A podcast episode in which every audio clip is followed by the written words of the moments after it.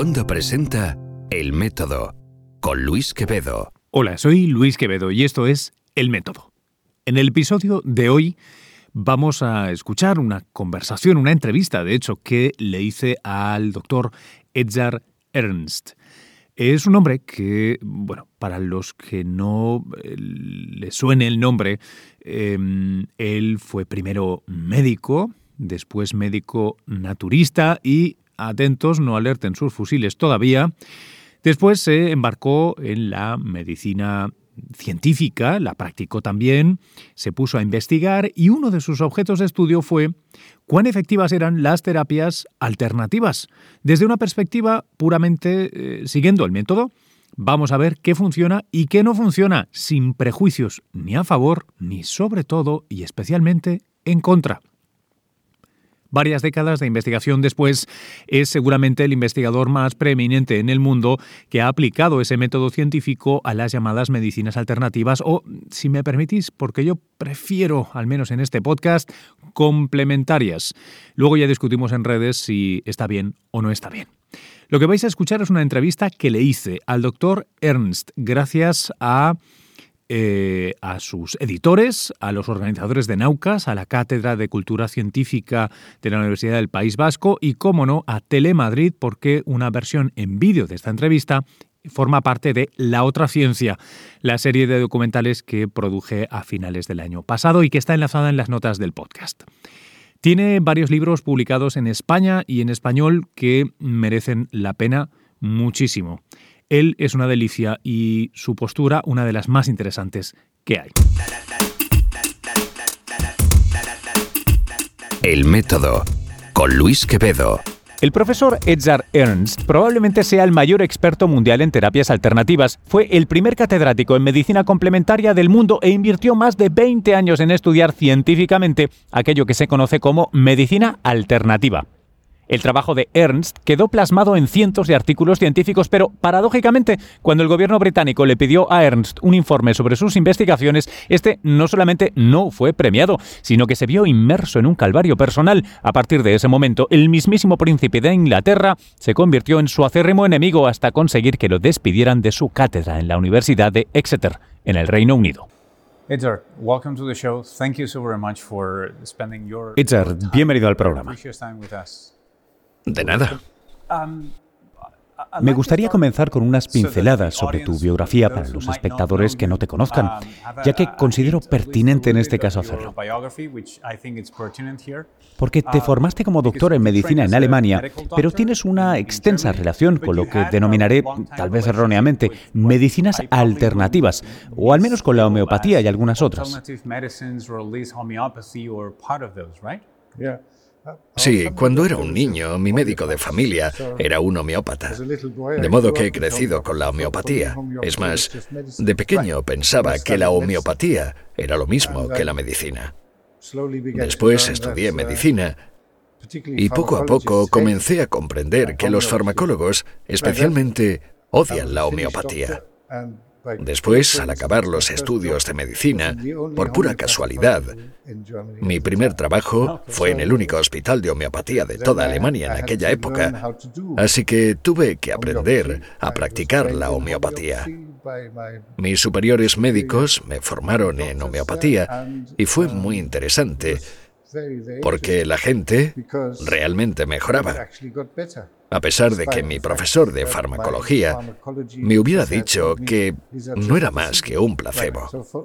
De modo que esa experiencia me descubrió todo un mundo nuevo, un mundo de preguntas principalmente. Y cuando dejé aquel hospital pensé que tal vez algún día investigaría sobre el tema, pero en aquel momento estaba muy lejos de llevarlo a cabo. Pero finalmente sí que lo llegaste a hacer. De hecho, has dedicado gran parte de tu vida a realizar exámenes científicos sobre la homeopatía y remedios similares.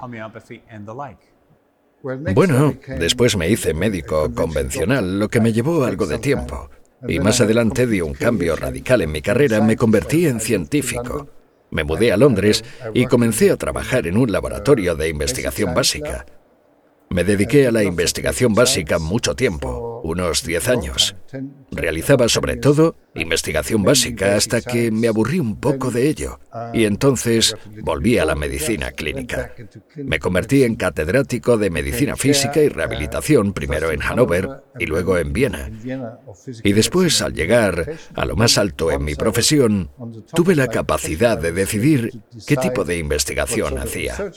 Y entonces recordé todas aquellas preguntas que se habían quedado sin respuesta y comencé a investigar la homeopatía, la acupuntura, la manipulación vertebral, el masaje terapéutico, todas esas cosas.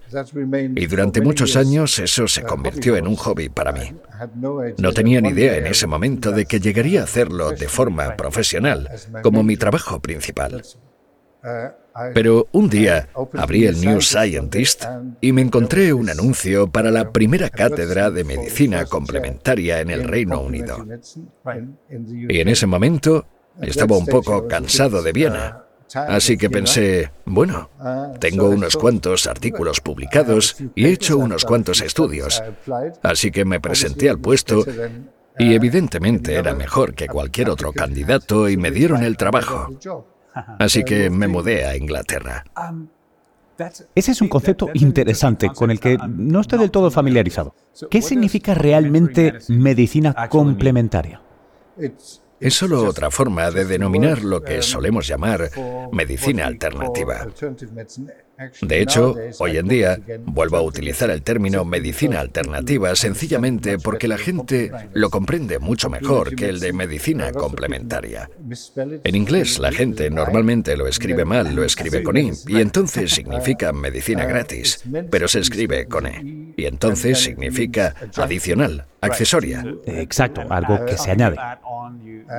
Eso, algo añadido, pero de nuevo, solo se trata de un término, porque estos tratamientos a veces se usan como alternativa y otras veces se usan como complemento, de modo que ambos términos son igual de válidos. Hoy en día, mucha gente habla de medicina integrativa, que no es exactamente un sinónimo, pero casi es lo mismo. De modo que contamos con muchos términos y, sin embargo, nadie sabe exactamente cómo definirlo. Um, Como dices, hay mucha terminología, toda igual de válida, pero no es así desde el punto de vista científico, supongo. No todo funciona como dicen los anuncios.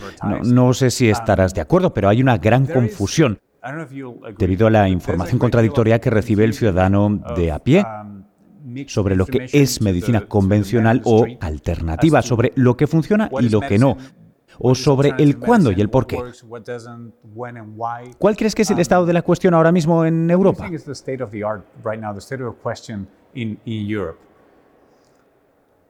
Bueno, ahora que estoy aquí en España, estoy aprendiendo que en España las cosas son bastante diferentes con respecto al resto de Europa.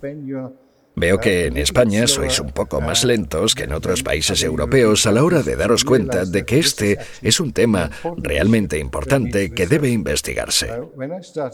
Cuando yo comencé mi investigación en el Reino Unido en 1993, Hace ya 25 años, mucha gente decía que este campo no se podía investigar porque se desafiaba la metodología de la investigación científica, que la homeopatía no encajaba en los estrictos estándares de los ensayos clínicos. Y tuvimos que realizar un importante trabajo de campo para demostrar que eso no era cierto, que en sanidad necesitamos un estándar único, no varios. No uno para la medicina alternativa y otro para la medicina real. Y es que todo puede evaluarse mediante prácticamente la misma metodología. Ese fue el primer paso. Bueno, en realidad el primer paso fue convencer a la gente de que el tema era lo bastante importante como para investigarlo. Para realizar ensayos del mismo modo que se hace con una aspirina, por ejemplo. Y después demostrar que era posible. Y un paso muy importante normalmente es conseguir el dinero para llevar a cabo la investigación. Las entidades de financiación eran un poco reacias a la hora de financiar proyectos de investigación en un área que no consideraban tan importante. Lo que me lleva de nuevo a la idea de que la gente tiene que darse cuenta de que es importante. ¿Y por qué es importante? Porque muchísima gente la usa. En el Reino Unido, alrededor del 30% de la población. En Alemania, el 70% de la población. De la población general. Eso nos incluye a ti y a mí. Si nos centramos en la población de pacientes, está muy cercano al 100%. Prácticamente todos los enfermos de cáncer, en algún momento, prueban uno u otro tratamiento alternativo. Por eso es tan importante. Con tratamiento alternativo, ¿te refieres a tomar una infusión de hierbas o a tratarse con homeopatía el cáncer?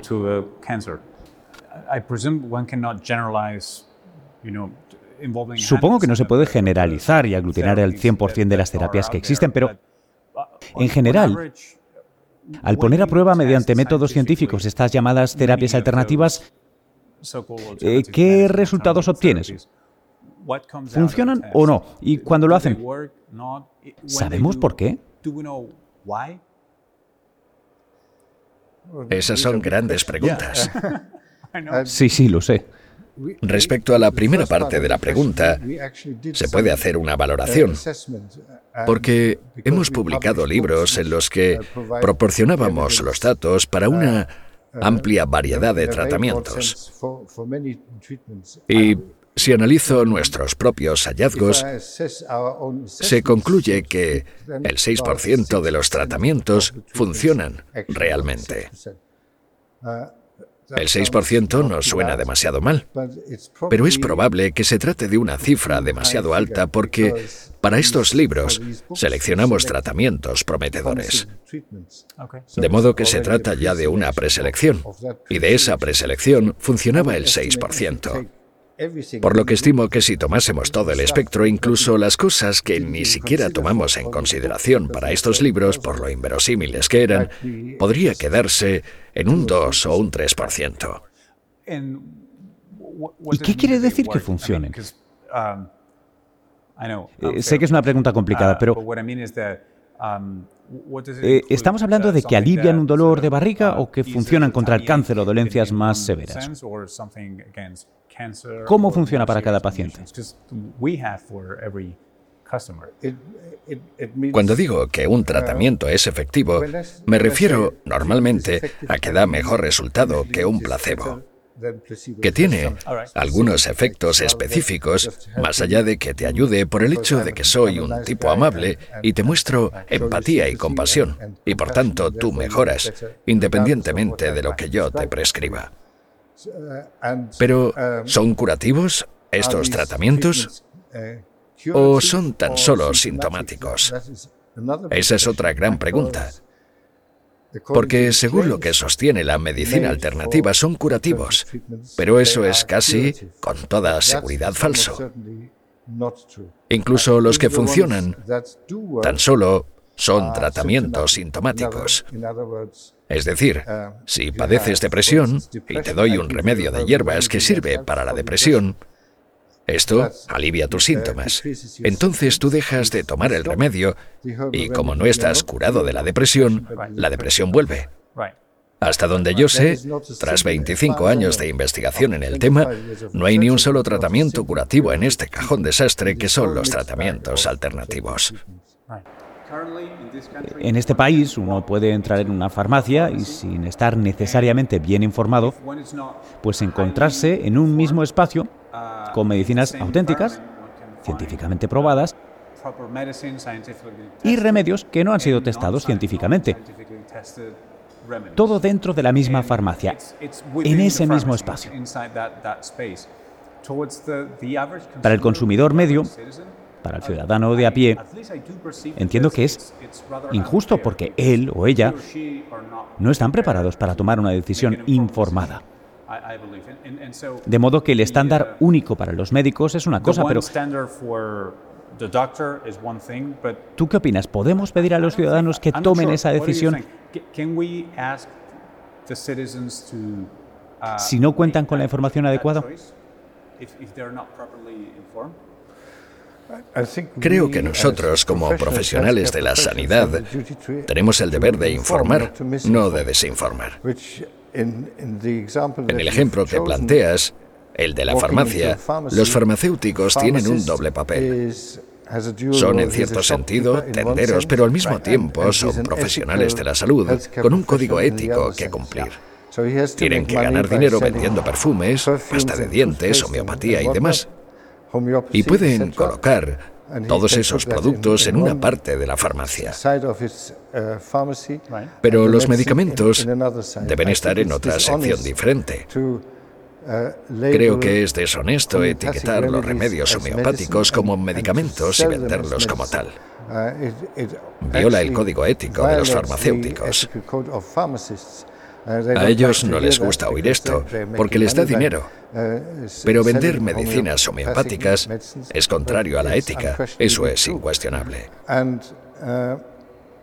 Hace dos semanas, en el Congreso Mundial Farmacéutico, votaron sobre este tema y decidieron que los remedios homeopáticos, específicamente, no tienen cabida en las farmacias.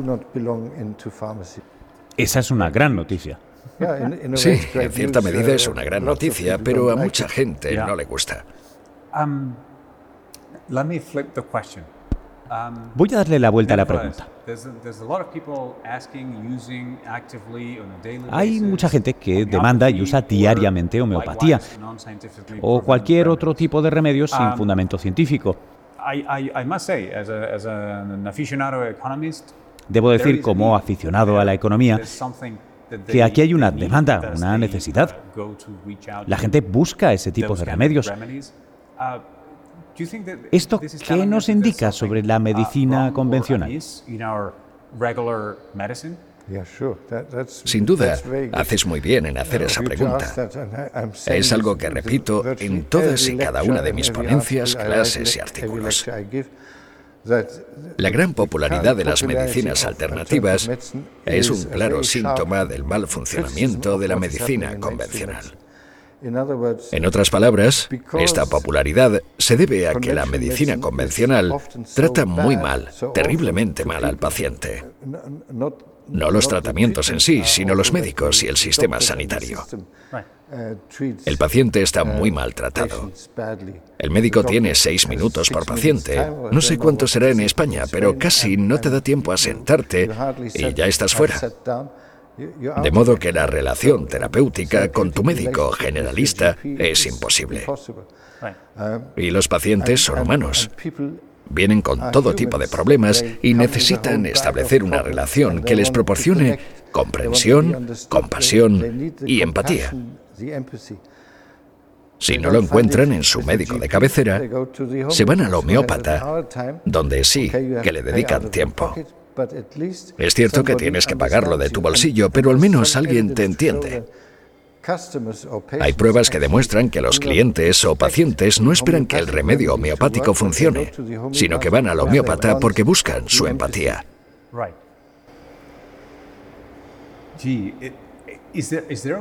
¿Hay algún modo de solucionar esto? Porque creo que muchos médicos dirían que ya se les exige demasiado. Además, ¿queréis que seamos empáticos y conectemos con los pacientes? No tenemos tiempo ni predisposición. Tú has reflexionado mucho al respecto. ¿Hay algún modo de solucionar este problema sin dejar de lado la ciencia? Tiene que haberlo. Es necesario. La culpa no es del médico. El médico trabaja en el sistema. Y el sistema es lo que hay que cambiar. A los médicos hay que pagarles por el tiempo necesario para las consultas, por la terapia psicológica, si queremos llamarlo así, que supone el mero hecho de escuchar y aconsejar a sus pacientes. El sistema no funciona y tenemos que darnos cuenta de ello. Si no, perderemos todos nuestros pacientes a manos de los charlatanes. Tal vez sea demasiado aventurado, pero ¿cómo verías el uso de supercomputadoras como Watson de IBM para asistir a los especialistas que reciben a los pacientes por primera vez?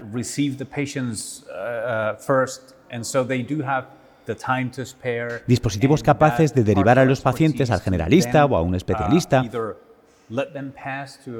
o tal vez para proporcionarles la píldora que necesitan en casos de poca gravedad.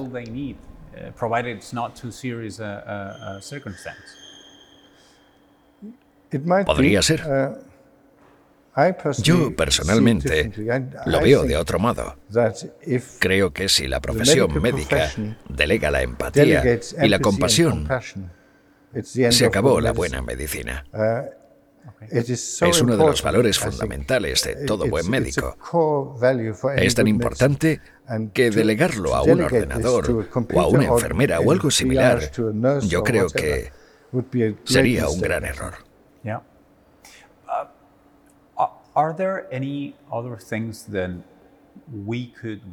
¿Hay otras cosas que podríamos aprender de los médicos alternativos? cómo trabajan, cómo no. ¿Hay otras cosas de valor que hayas descubierto en tus años de estudio? ¿Te refieres a los tratamientos? No, eh, no me refería a la farmacología, pero mencionaste, por ejemplo, la diagnosis y no hemos vuelto a ello.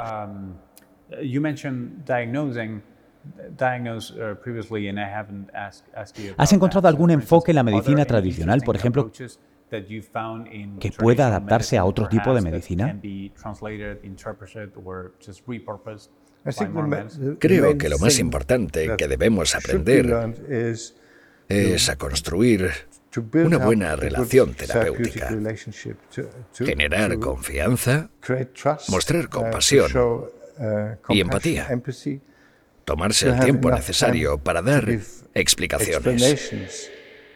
Explicaciones lo bastante sencillas para que el paciente se vaya a casa y comprenda qué le pasa. Los acupuntores, por ejemplo, son brillantes en esto. Te dicen, sé exactamente lo que te pasa. Tu yin y yang están desequilibrados. Por supuesto, esto es una estupidez, pero es una explicación que reconforta al paciente. Se va a casa con la sensación de que por primera vez alguien le ha explicado qué es lo que realmente le pasa.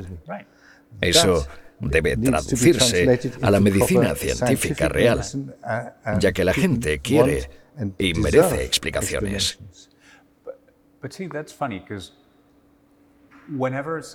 Es curioso porque siempre que la medicina intenta algo así, si se equivoca tiene que dar explicaciones. Mientras que mi percepción es que si se trata de un acupuntor, nadie le exige resultados.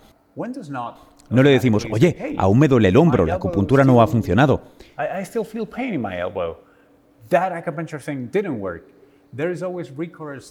Siempre se recurre a una explicación más compleja, algún tipo de complicación de la historia que no nos contaron en origen y lo aceptamos porque nos proporciona cierta satisfacción. Hay algo que funciona en esa narrativa, cosa que con el médico convencional no estamos dispuestos a aceptar. ¿Es así? Sí, creo que la relación con el médico uh, es diferente de la que se tiene con un paciente de medicina alternativa. Y parece que tú también estás de acuerdo. Uh, el paternalismo se considera obsoleto en la medicina convencional. Sin embargo, la medicina alternativa sigue siendo tremendamente paternalista. Y tal vez deberíamos volver ligeramente en esa dirección y decir, sé lo que es mejor para ti. Poner al paciente un poco más en las manos responsables del médico, más de lo que lo hacemos ahora. Es una idea muy interesante, esa descompensación de la responsabilidad, digámoslo así, que existe entre la medicina actual y que tiende a poner la responsabilidad en el paciente cada vez más. El médico solo informa, el paciente decide.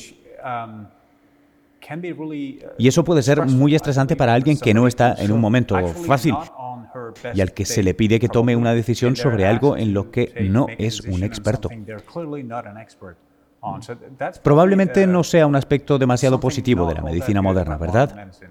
Bueno, creo que el trato debe ser lo más amable y suave posible, especialmente con diagnósticos complicados como el cáncer. Por ejemplo, el paciente entra en shock al escuchar ese diagnóstico. Se queda completamente bloqueado. Se va a casa y piensa, lo único que sé es que tengo cáncer y que me voy a morir. Por lo que tal vez necesite varias sesiones más. Y ahí tu idea de una persona intermediaria sí que podría ser muy útil para explicárselo todo con más detalle.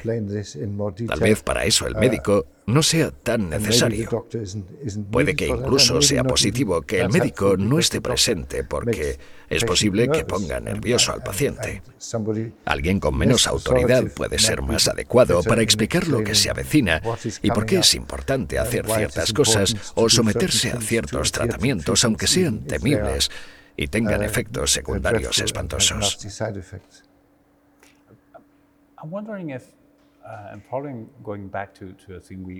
Volviendo a lo que hablábamos antes. Um, a lo largo del siglo XX la medicina avanzó a pasos agigantados. Es sorprendente pensar en el contraste entre los primeros años del siglo XX y la actualidad. La diferencia en esperanza de vida, en esperanza de vida saludable y en una serie de variables que ahora damos por supuestas.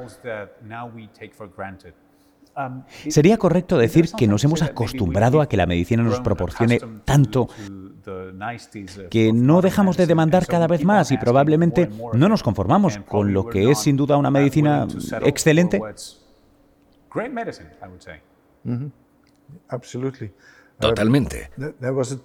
Hubo un tiempo en que la medicina avanzaba tan rápidamente que llegamos a pensar que todos viviríamos vidas perfectamente sanas hasta que un día nos muriésemos de repente. Uh, y ahora vemos que claramente no es el caso. El dolor es el mismo que era hace 100 años. Sí, tenemos tratamientos efectivos para él, eso es verdad, pero el origen del dolor, el sufrimiento del paciente, sigue siendo el mismo. Y creo que debemos responder mejor ante esto. Algunos pacientes se sienten decepcionados por las esperanzas que tenían puestas en la medicina. Hemos avanzado mucho, pero el sufrimiento del paciente permanece más o menos igual.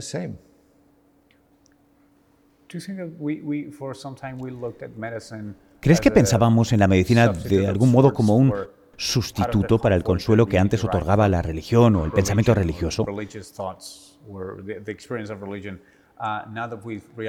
Y ahora que nos damos cuenta de que no funciona así, ¿buscamos la solución en las medicinas alternativas?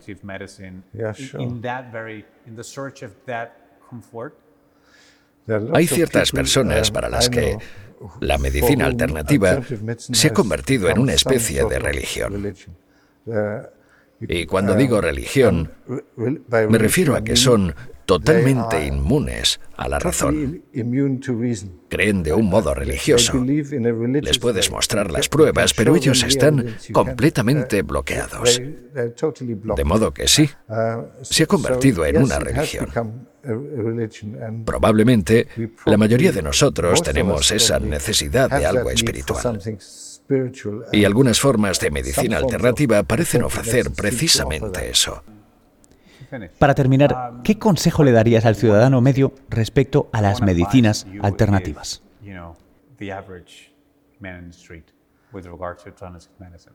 Me lo han preguntado muchas veces y siempre repito la misma respuesta. Si parece demasiado bueno como para ser cierto, es que seguramente lo es.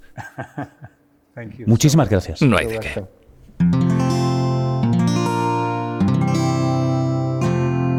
Wanda la red de podcast independientes en español.